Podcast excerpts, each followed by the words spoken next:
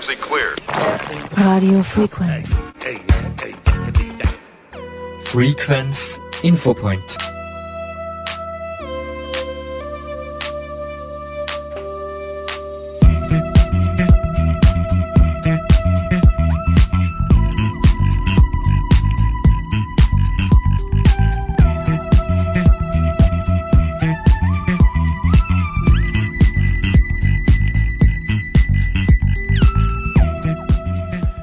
Sehr geehrte Hörerinnen und Hörer, Werner Rackel begrüßt Sie recht herzlich beim Infopoint von Radio Frequenz. Andreas Jäger, der bekannte Fernsehmetrologe, war zu Gast bei den Europatagen 2023 an der HBLFA in Raumberg-Gumpenstein, die vom 24 bis 25. November stattgefunden haben unter dem Motto mit Vision und Innovation in eine klimafreundliche Zukunft. Der Inhalt der Tagung wurde von Schülerinnen und Schülern der HBLA Raumberg-Gumpenstein mitbestimmt. Spannende Vorträge zu Klimathemen mit prominenten Referenten wurden dem zahlreich erschienenen Publikum geboten. Fernsehmetrologe Andreas Jäger betitelte seinen Vortrag mit die apokalyptischen Reiter des Klimawandels. Wir hören nun eine Aufzeichnung seines Vortrages. Wir sind in der Situation weltweit, dass wir vermutlich, was das CO2 betrifft, einen Overshoot erleben werden. Das heißt, wir kommen zu hoch rauf, um die Temperatur vernünftig unten zu halten. Das heißt, was wir machen müssen, ist dann natürlich irgendwann einmal CO2 aktiv aus der Atmosphäre zu nehmen.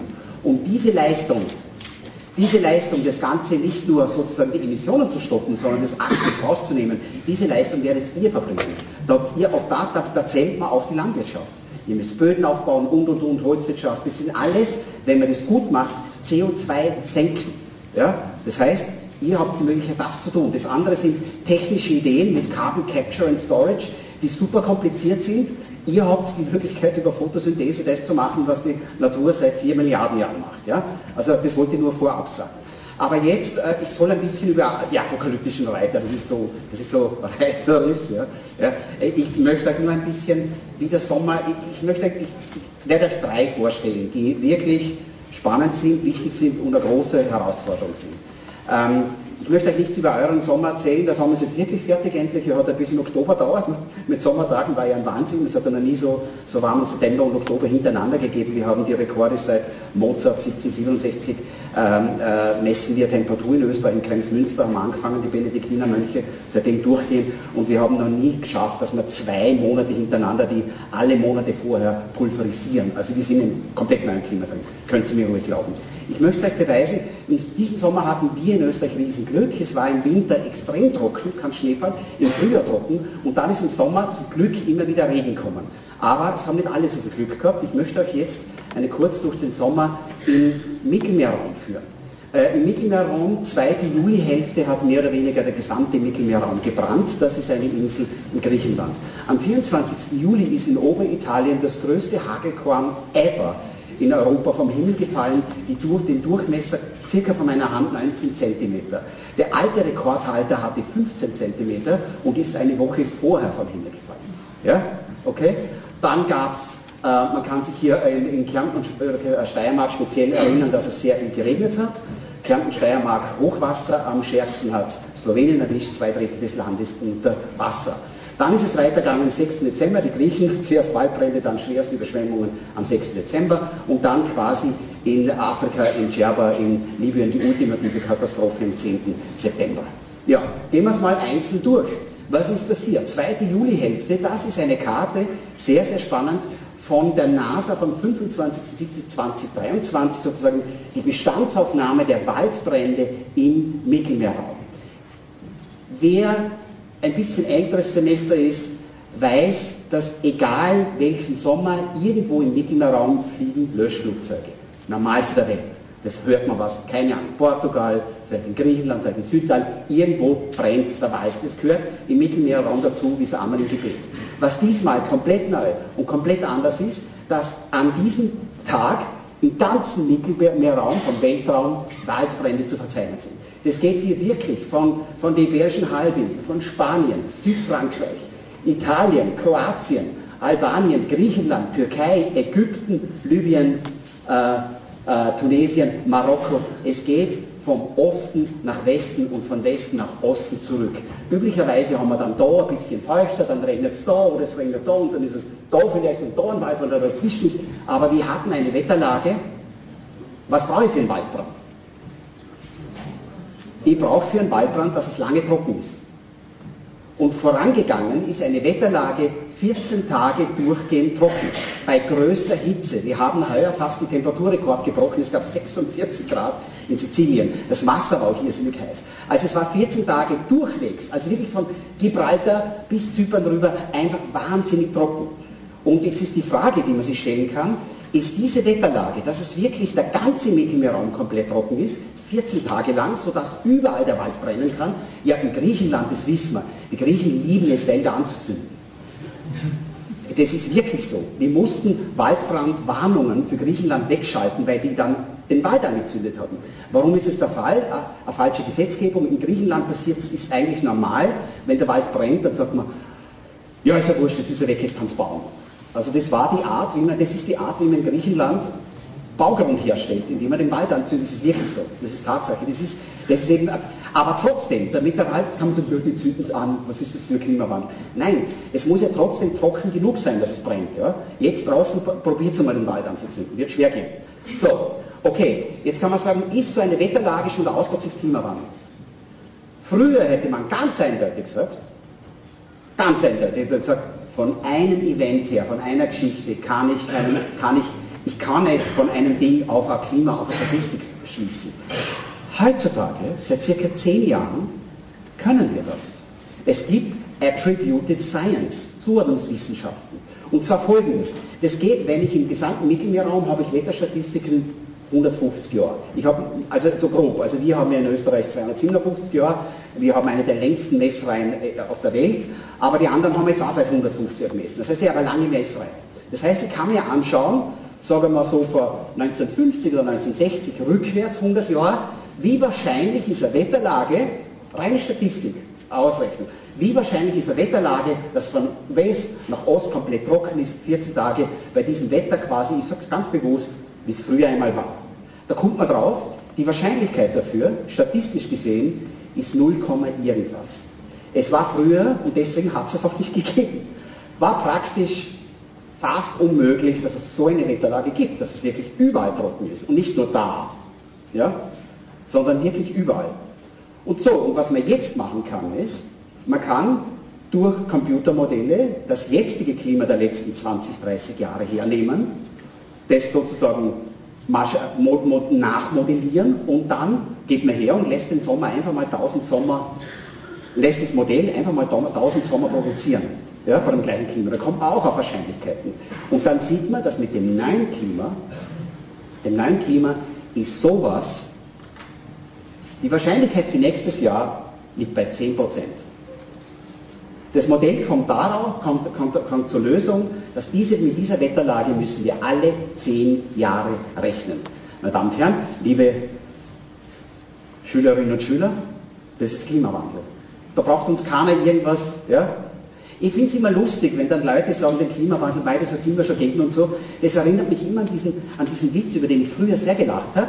Da springt einer aus dem zehnten Stock und beim zweiten Stock sagt er, na, bis jetzt ist es super gegangen, da nichts passiert. Ja? So kommt es mir vor, wenn man jetzt sozusagen sagt, den Klimawandel gibt es. Das ist einfach wirklich lächerlich, wenn ich mir Zahlen, Daten, Fakten anschaue. Es gibt die normative Kraft des Faktischen. Der sind mir jetzt ausgesetzt. Also alle, die glauben, das ist nicht so, die werden auf die Schnauze fallen. Das ist leider. Das tut mir leid, das ist meine, wirklich, ich beschäftige mich seit langer Zeit sehr intensiv mit dem Klima, ich habe das damals studiert und beschäftige mich mit dem Laufen und das, es, es, wird nicht besser. Ja, es wird nicht besser, wir müssen was tun, wir können was tun, meine fixe Überzeugung. Trotzdem gehen wir weiter im Sommer. Was ist dann passiert? Nicht abschrecken lassen. Ich weiß jetzt genau, jetzt alle immer, Alter, was macht er? Schaut, das ist, muss ich zuerst, es ist für einen Meteorologen, für mich ist das eine Traumkarte, eine der wichtigsten Wetterkarten für mich ist das, aber man muss sich auskennen. Ja? Also zuerst fangen wir Stück für Stück an. Wir haben, das ist die Iberische Halbinsel, Italien, Griechenland, Türkei, da seht ihr England, die britischen Inseln, da seht ihr Skandinavien und da, wo es so grün und gelb ist, da sitzt in 5 Kilometer Höhe ein Tief. Ja? Das ist ein Tief und da, wo es so orange ist, ist der Druck höher, speziell da draußen am Atlantik haben wir ein Hoch. eine total spannende Wetterlage. Als es damals, ihr könnt euch noch erinnern, es hat dann plötzlich geheißen, der Atlantik, der Nordatlantik, wir messen seit 60, 70 Jahren sehr genau, mit Satelliten schauen wir runter und hängen ein paar Thermometer, aber wir kennen uns aus, noch nie war der Atlantik so heiß. Da habe ich mir damals schon gedacht, passt auf, wenn der Atlantik so warm ist, dann baut sich hier ein Hoch auf. Und die Antwort auf dieses Hoch ist bei unseren, in den westlichen Zonen der mittleren Breiten, kann nur hier ein Tief sein. Und ich habe mir schon gedacht, ich bin gespannt, ob unser Sommer dann feuchter wird. Und es ist passiert. Es ist immer wieder zu Kaltlufteinbrüchen aus Norden gekommen. Ich meine, die Luft war nicht wahnsinnig kalt, weil das war der siebtwärmste Sommer ever. Seit 257 Jahren messen wir Sommer, das war das siebtwärmste trotzdem. Wir sind es nur schon gewohnt. Ja? Aber es ist quasi kühle Luft von Norden nach Süden durchgebrochen. Das hat uns in Österreich den Sommer gerettet. Das hat den Wald alles. Ich habe mit dem Schlimmsten gerechnet heuer. Ja? Das hat uns gerettet. Aber in Italien, hier im Mittelmeerraum oder auch eben auch im südlichen Österreich, Kärnten, Steiermark, war es nicht so gut, weil was passiert? Das ist eine Wetterlage. Wenn ich als Meteorologe, das, ich sehe den Zeitstempel nicht. Das Zeitstempel ist 25. Juli 2023. Da steht, das kann man wahrscheinlich lesen. Ja? Wenn ich den Zeitstempel nicht sehe, dann sage ich, das ist, das ist wahrscheinlich Oktober. Das ist ein typischer Fall, Mittelmeerraum, da ist ein warmes Meer und alles, da kommt aus Norden kalte Luft, dann habe ich hier eine Genua-Zyklogenese, entsteht ein Tiefdruckgebiet, ein Italien-Tief, Mittelmeertief, wie man das Kind nennen will, und es beregnet dann den Süden, weil in Italien regnet es ja vor allem im Sommer trocken und es regnet sozusagen den Rest des Jahres. Aber im Sommer ist Italien trocken, deswegen fährt man immer auf Urlaub, weil es sicher ist, ja, so traditionell. Ja? Also diese Wetterlage durch den Klimawandel angefeuert, war ganz, ganz untypisch für dieses Jahr. Normalerweise dominiert ein Hoch. Das Tief ist allerdings mit Mistral kalter wieder runtergekommen. Und was ist passiert? Diese kalte Luft ist auf extrem heiße Luft getroffen. Es war ja 46 Grad heiß, auf extrem heiße Luft. Und diese heiße Luft war extrem mit Wasserdampf beladen.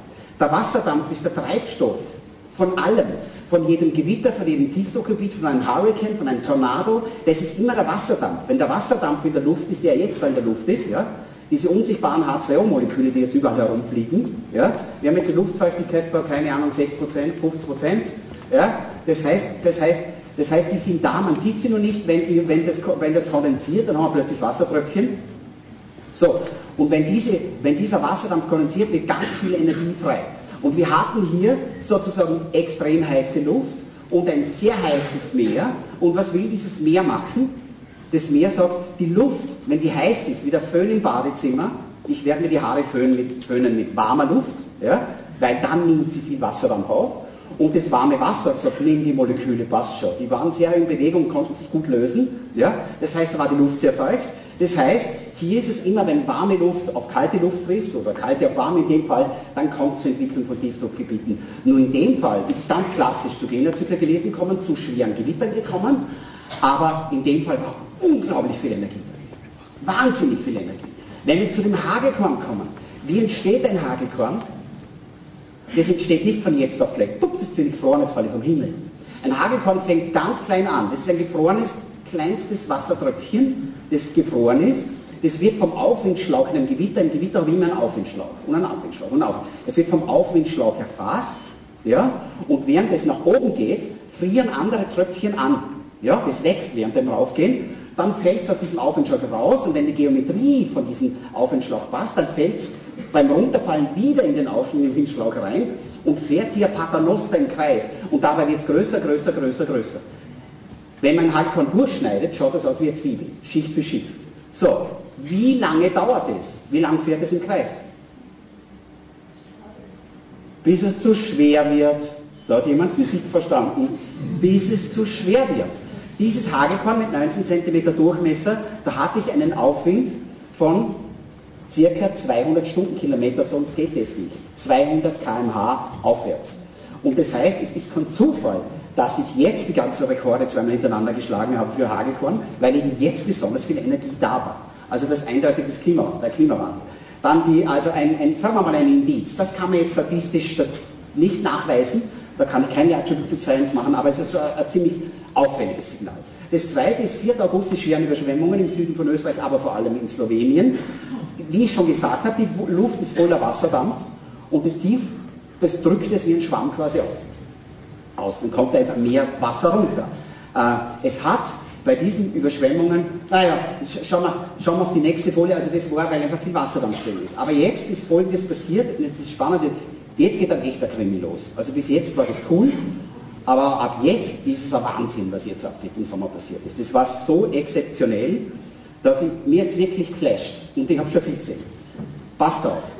Also, wie vielleicht könnt ihr euch erinnern, wir leben in Österreich in der Westwindzone der mittleren Breiten. Was heißt das? Bei uns ziehen nacheinander Hoch- und Tiefdruckgebiete durch. Dann habe ich früher, hat man gesagt, drei Tage schönes Wetter, drei Tage schlechtes Wetter, drei Tage, die kommen vom Atlantik rein und werden vom, vom Polarjet, das ist ein Starkwindbahn in 10 Kilometer Höhe, werden die angeschoben. Ja? So, und der Punkt ist, dass dieser Polarjet, ich sage mal Frau Holle dazu, die schiebt uns die Tiefdruckgebiete rein und wenn es dann kalt genug ist, dann schneit es. Ja? Und sonst regnet es halt oder scheint die Sonne. Dass dieses, dieser Polarjet in großer Höhe, den man übrigens merkt, wenn man zum Beispiel ein Flugzeug nach New York fliegt, fliegt man gegen diesen Jet und wird gebremst. Braucht man mehr Kerosin und mehr Zeit und rückwärts man angeschoben. Okay? Dieser Polarjet ist, das erkläre ich sich warum, aber der ist schwächer geworden. Und das heißt, dass diese Hoch- und Tiefdruckgebiete dazu tendieren, langsamer zu ziehen. Sie werden größer, je größer sie werden, umso behäbiger. Und es gibt dann eine kritische Wellenlänge, das ist eine sogenannte WASP-Welle. Ja, also dispersive Welle, je größer die Wellenlänge, desto langsamer ist die Phasengeschwindigkeit, was man alles in Physik lernt und dann am Ende doch brauchen kann. Ja, ja okay. Also ist wurscht, auf jeden Fall diese werden immer und irgendwann gibt es ein Blocking, da kommen sie, normalerweise bewegen sie sich um die Kalotte, um die Erde herum, aber irgendwann ständig das ist sozusagen eine blockierende Lage, eine Omega-Lage, die Atmosphäre hat Verstopfung. Wenn das steht dann, dann stehen hier zum Beispiel zwei Tiefs, da ein Hoch, da hört es nicht auf zu regnen, da hört nicht auf die Sonne zu scheinen. Und genau das ist passiert. Irgendwann ist eines sich weitergezogen, es hat sich eine blockierende Lage ausgebildet, das hat dann so ausgeschaut, ich habe hier also flankierend Omega, ja? ich habe hier zwei Tiefs, in der Mitte des Hoch, das hat uns diesen unglaublichen Herbst beschert, ja? Und hier eben, die Luft ist wahnsinnig feucht, es hört nicht auf zu regnen, es ist wahnsinnig viel im Himmel, das runterregnen kann. In Griechenland gab es eine Station, da hat es 700 Liter in 24 Stunden geregnet. 700 Liter. Wie viel regnet es hier in Irrling im Jahr? 1400, ihr habt viel Stau. In Wien zum Beispiel sind 600 Liter im Jahr. Also das sind, das sind unglaubliche Regenmengen. Also deswegen hatten die dann in Griechenland diese schweren Überschwemmungen. Aber es geht noch weiter. Es geht noch weiter. Jetzt kommt, also jetzt kommt das, was für mich persönlich in meiner Erfahrung irgendwie Neuland war. Das ist mir so noch nicht untergekommen. Das hat mich wirklich geflasht. Irgendwann ist das Zeug trotzdem ins Laufen gekommen. Dieses, weil ein Blocking hält auch nicht ewig. Das kann einmal zwei, drei Wochen dauern und dann flutscht es wieder durch. Ja? Und dann ist dieses Hoch hier rübergezogen nach Osteuropa und hat dieses Tief hier nach Südosten übers Mittelmeer abgedrängt. So, geh du da runter, du störst da. Ja? Ein Tief, muss man wissen, das letzte zum Verständnis, ein Tief, damit es funktioniert energetisch, braucht sozusagen den Gegensatz zwischen dieser warmen und kalten Luft. Wenn jetzt das Hoch darüber geht, dann schnürt, dann schnürt dieses Hoch, das Tief, von seiner Kaltluftzufuhr ab. Dieses Tief muss sterben. Wir nennen das Kaltlufttropfen, füllt sich auf, zwei Tage später nichts mehr Wolken. Zuerst hört es auf zu regnen, dann lösen die Wolken auf, die Sache ist Geschichte. So, und dieses Tief hat sich gedacht, wenn du mir die Kaltluft nimmst, dann sattel ich um auf Hurricane. Weil ein Hurricane, der lebt nicht von dem horizontalen Gegensatz, sondern vom vertikalen. Je heißer es unten ist und je mehr Wasserdampf als Treibstoff er zur Verfügung hat, ich brauche in der Karibik mindestens 27 Grad Wassertemperatur, dass der Dampfdruck in die Luft groß genug ist, dann bildet sich ein Hurricane mit dem Auge und den Stürmen und allem möglichen. Und das hat es tief gemacht. Es ist zum Medicane geworden. Das ist ein Kofferwort aus Mediterranean Hurricane. Medicane. Ein Phänomen, das man erst, und das ist super interessant, erst seit den 80er Jahren kennt. Vorher war man das gar nicht bewusst, dass es sowas gibt. Und dann ist Folgendes passiert, das sind die letzten Folien, ich langweile euch nicht mehr lange, aber das ist jetzt wirklich noch, das ist jetzt eine Momentaufnahmestunde, die Daniel in drei Tagen von Griechenland nach Libyen. Also das ist, das sind sozusagen äh, Regenradargeschichten, also Regen, Regenmengen vom 6. September, da sind wir in Griechenland mit diesen 700 Litern pro Quadratmeter. Das Tief wird über das Brüten, also das Mittelmeer hat über 30 Grad gehabt, das heißt für einen Hurricane die perfekten Bedingungen, wahnsinnig viel Futter von unten, ja, Wasserdampf, super, das kann ich brauchen. Ja? Okay? Also, da hat es bereits umgebaut auf Medicane, also sozusagen der kleine Bruder eines Hurricanes. Warum kann das nicht ein super großer Hurricane werden? Weil? Nein, äh, nein, äh, am Äquator entsteht kein Hurricane. Erst ab 5 Grad Nord, ich brauche die Corioliskraft. Die Größe. Daher kennt Sie aus, dass das Mittelmeer ist zum Glück zu klein. Weil immer, wenn so ein Hurricane aufs Land kommt, verhungert er, weil von unten nichts nachkommt. Aber es ist dann trotzdem auf, die, äh, auf Diana, Diana getroffen und hat dort zu diesen schweren Überschwemmungen geführt, weil dort gab es auch eine unglaubliche Steilküste, zusätzlich zu diesem Medicane noch eine, eine orografische Hebung und das hat zu diesen schweren Überschwemmungen geführt. Natürlich wissen wir, dass die schweren Überschwemmungen passiert sind, weil zwei Dämme gebrochen sind, die nicht servisiert waren. Das ist schon klar wegen dem Bürgerkrieg. Aber trotzdem, dass so viel geregnet hat, ist absolut außergewöhnlich. Also was wir sehen, jetzt kann man sich fragen, ja, jetzt kann man sagen, ja, das ist ja die, was geht da im Mittelmeerraum in Nordafrika und die, die Griechen, die haben immer ein bisschen, äh, bei uns, da fliegt man hin, macht kurz Urlaub und wenn es dann schlimm ist, fliegt man wieder weg. Ne? Also das ist, ja, das ist ja immer schon so, das ist ja nicht so schlimm. Also die Frage, kann das bei uns auch passieren? Ja? Kann das bei uns auch passieren? Äh, wer kann sich erinnern, im September, im September, Anfang September, das, vielleicht kann sich niemand hier erinnern, aber in Tirol und in Vorarlberg gab es Hochwasser. Der Inn und der Rhein haben Hochwasser geführt. Ja? Also in Vorarlberg weiß es ganz genau, da war es ein 60-jähriges Ereignis. Also eine Hochwasser, wie es alle 60 Jahre, wenn man sich die Ganglinien statistisch anschaut, alle 60 Jahre vorkommt. Das ist super, weil die Hochwasserverbauung ist auf 100 Jahre angelegt. Man sagt, ich mache so hoch die Verbauung, 100 Jahre ein bisschen mehr, dann wird schon passen, das 200-jährige wird nicht kommen. Also weil das ist dann eh viel zu teuer, da muss ja da irgendwo rauf. Also das passt schon. Ja? Also das heißt, es war ein 60-jähriges Hochwasser am Rhein in Vorarlberg. Ich war zufällig draußen. Ähm, die Vorfluter, da, da ist ein bisschen Wasser drin gewesen, Retentionsbecken, hat alles eigentlich gut funktioniert, aber es war knapp. Wann war das letzte? Also ein 60-jähriges Hochwasser. Wann war das letzte 100-jährige Hochwasser in Vorarlberg? Was kann er nicht einmal die Vorarlberger? Das war am 18. August 2022, den Sommer davor. Rheintal-Autobahn unter Wasser, schwerste Überschwemmungen. Wir sind nicht außerhalb der Physik, nur weil wir in diesem wunderschönen Österreich leben. Auch bei uns wirkt Physik. Die Luft ist wärmer als früher, wenn sie gut mit Wasser dann versorgt wird, dann kommt es zu solchen schweren Niederschlägen. Ja? Das ist einfach so. Das muss so sein. Unsere Luft wird mit Wasser dann versorgt, entweder vom Atlantik oder vom Mittelmeer, zum Glück, sonst geht es im Nassfeld nicht. Ja? Weil der Süden, der Süden Österreichs nicht so wunderbare Bedingungen, damit ein toller Wald wächst. Ja? Also das, ist, das heißt, das ist, wir kommen, kommen da nicht. Wir sind da schon oft sehr knapp vorbeigegangen. Was ist mit Waldbränden? Können, müssen wir das erleben, was die, was die im Mittelmeerraum jedes Jahr haben? Ist das bei uns jetzt auch so? Der typische Waldbrand in Österreich nach Statistik wir haben in Österreich keine Ahnung, im Jahr 100 bis 200 so kleine Waldbrände, vielleicht ein Hektar. Ja, das ist so typisch. Ja, und was war 2021? Hirschfang an der Rax, da waren es 115 Hektar. Das ist genau das, wovor ich mich diesen Sommer gefürchtet habe. Die Bedingungen haben alle gepasst. Wenn der Regen gekommen wäre, hätte man das erlebt. Also wir können sehr wohl in so Waldbrandszenarien reinlaufen. Ja?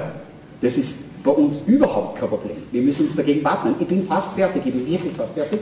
So, oder so wirklich wie der Christian Metschiner. Dann kommen wir zu Gewittern. Sind Gewitter, sind Hagelkörner, ist das bei uns möglich? Ja, natürlich. 2021 in einer Nacht in Oberösterreich 24 Stunden 22 Millionen Euro Schaden. Auch das ist häufiger geworden. Darauf müssen wir uns einstellen.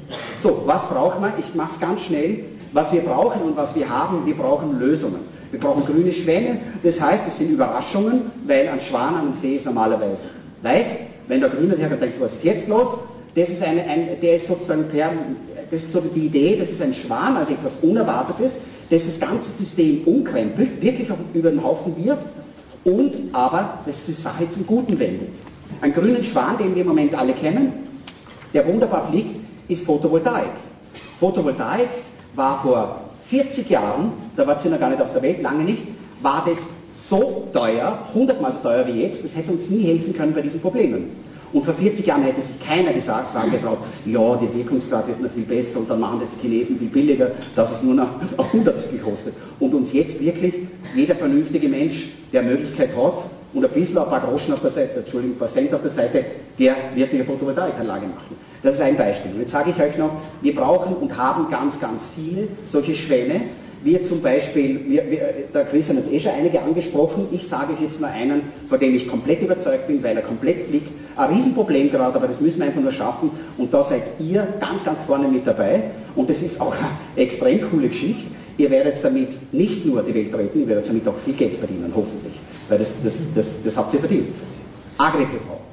Agri-PV ist die Verschränkung von PV, von Stromerzeugen mit Landwirtschaft. Also das heißt, ich denke nicht nur so, ich denke nicht nur schwarz und weiß, ja, ich mache da Landwirtschaft und da versiegle, mit, versiegle ich den Boden mit, mit PV. Das ist eine totale Schnapsidee. Das ist nicht das, was wir brauchen. Man kann das unglaublich verheiraten. Das ist ein Beispiel aus Heideck, ähm, Heideck bei Graz, ich glaube im Nordosten von Graz. Und ihr seht da schon, wunderschön, da ist eine Obstbauanlage, so eine Versuchsanlage, und da hat man es mit PV drüber abgedeckt. In der Steiermark gibt es nirgends, das wisst ihr alle, was redet da, das wisst ihr alle, äh, gibt es nirgends mehr Gewitter als in der, in der, in der quasi südlichen Steiermark, das ist der Gewitter-Hotspot Europas. Nirgends fallen so viele Hagelkörner vom Himmel. Deswegen muss man natürlich diese Netze drüber spannen wegen Hagelschaden. Die Idee war, ich spanne kein Netz, sondern ich lasse diese Arbeit des Hagelschutzes, die, die Paneele machen, die muss man so genug machen, dass sie nicht kaputt geht. Ja? Das hat man gemacht. Jetzt habe ich natürlich, muss ich schauen, dass ich nicht zu viel Schatten mache, weil die Pflanze braucht ja Licht, Fotos sind eh klar. Also hat man die 50% durchlässig gemacht. Da geht 50% durch, 50% ist Ernte. So, und wie ihr seht, funktioniert das wunderbar, rote Äpfel. Das Ganze, das heißt, ich habe eine Stromernte und ich habe eine Apfelernte. Das ist einmal schon super. Und ich habe immer Stromernte, wenn man mal die Apfelernte aus irgendeinem Grund, wegen irgendeinem Schädling oder irgendeinem Pilz ausfällt, habe ich immer Stromernte. Das ist einmal super. Es gibt so viele Effekte, die ihr euch gar nicht vorstellen könnt. Positive Effekte, es geht noch viel, viel weiter. Ich bin fast fertig. Dieser Hang hier, man sieht es da, ist leicht geneigt. Die PV-Anlage ist so geneigt, das heißt, der rinnt, das rinnt auf den grünen Streifen wenn es regnet, rinnt es da runter und rinnt dann unten ins, den Hang runter ins Wurzelwerk rein. Ich habe das Wasser dort, wo ich es haben will, bei den Wurzeln, nicht da oben mit den Blättern, da will ich es ja nicht haben. Wenn es ein paar Tage regnet, dann kommen wieder die Pilze, dann muss wieder die Herbizide und so Geschichten. Der, der Leiter der Versuchsanstalt hat gesagt, er braucht da wesentlich weniger Pestizide in dem Bereich mit, mit der PV als drüben. Da müssen wir sofort wieder reingehen, wenn es einmal zwei, drei Tage regnet, so wie jetzt. Also, und noch ein Vorteil, der letzte sage ich euch auch noch, wenn man, wenn man sagt, ja, aber ich brauche die Flächen, ich muss ganz viel Strom machen. Das Problem einer PV-Anlage, jeder, der eine hat, weiß es mittlerweile. PV-Anlagen verlieren mit der Temperatur extrem an Wirkungsgrad. Wenn die ganz heiß werden, und die werden heiß, verlieren sie an Wirkungsgrad. Diese, diese PV-Paneele kann gar nicht so heiß werden, weil die genießt die Verdunstungskühlung der Blätter drunter. Die kann nicht, die kann nicht überhitzen die wird immer wirtschaftlicher sein und besser funktionieren als die PV, wo unten kein Gras und kein Apfelbaum wächst. Ja? Darum geht es. Also das wäre eine der Lösungen. Ich kann ja nur ganz kurz sagen, es gibt viel zu tun, wir müssen es so machen. Danke vielmals. Sorry. Ja, das war der Fernsehmetrologe Andreas Seeger. Er hat uns erklärt, warum der Sommer so war, wie er war und einen Ausweg gezeigt. Agro PV. Im Anschluss an den Vortrag von Andreas Jäger gab es dann eine Podiumsdiskussion mit Wirtschaftsvertretern, darunter auch dem Generaldirektor der Grazer wechselseitigen Versicherung, Magister Klaus Scheidegel. Seine Versicherung ist durch den Klima durch diese Klimaveränderungen massiv betroffen. Die Schadensleistungen in der Elementarversicherung steigen jährlich. Die Grazer Wechselseitige ist in der Steiermark auf jeden Fall der größte Elementarversicherung, auch sehr stark und sehr aktiv am Balkan unterwegs.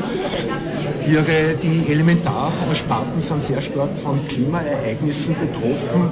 Müssen Sie sich eigentlich als Generaldirektor nicht auch täglich äh, an die Straße abbieten, damit Sie endlich mehr tut am Sektor der Klimaverbesserung? Ja, das ist eine sehr, sehr gute Frage, dass wir auf der Straße mal ich persönlich nicht machen, aber wir unterstützen natürlich massiv Initiativen auf wissenschaftlicher Ebene und gesellschaftlicher Ebene, um dieses Thema den Menschen näher zu bringen. Also wir haben es heute in einem beeindruckenden Vortrag gesehen von Andreas Jäger, also äh, die Änderung ist da. Gerade Versicherer wissen davon, diese Starkregenereignisse heuer aber die Steiermark stark betroffen, in der Südsteiermark.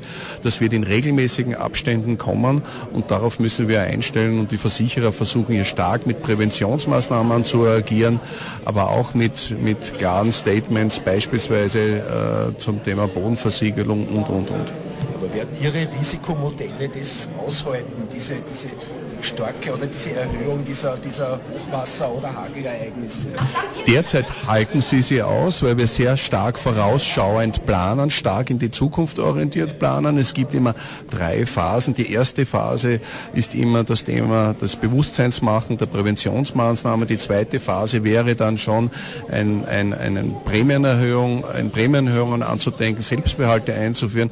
Und erst zum Schluss sagt man, man kann das nicht mehr darstellen, man kann das nicht mehr machen. Da ist man Gott sei Dank noch, noch äh, äh, ein bisschen was äh, entfernt davon, aber es könnte kommen. Ja. Sie haben es in Ihrem Statement angekündigt, die Kfz-Versicherung wird möglicherweise billiger, die Sturm- und Hagelversicherung möglicherweise teurer werden. Ja, das ist genau dem technischen Fortschritt entschuldet im Bereich der Technik, automatisiertes Verfahren, Sicherheitssysteme und so weiter. Hier macht man einen technischen Fortschritt. Wir müssen diesen Fortschritt auch im Bereich äh, des Klimas machen hat man einen, genau einen gegenteiligen Effekt. Die Hagelversicherung macht ja groß momentan Medienkampagnen Richtung Reduzierung der Bodenversiegelung. Ich glaube, die ganzen Versicherer sind ja bei der Hagelversicherung ja mit an Bord.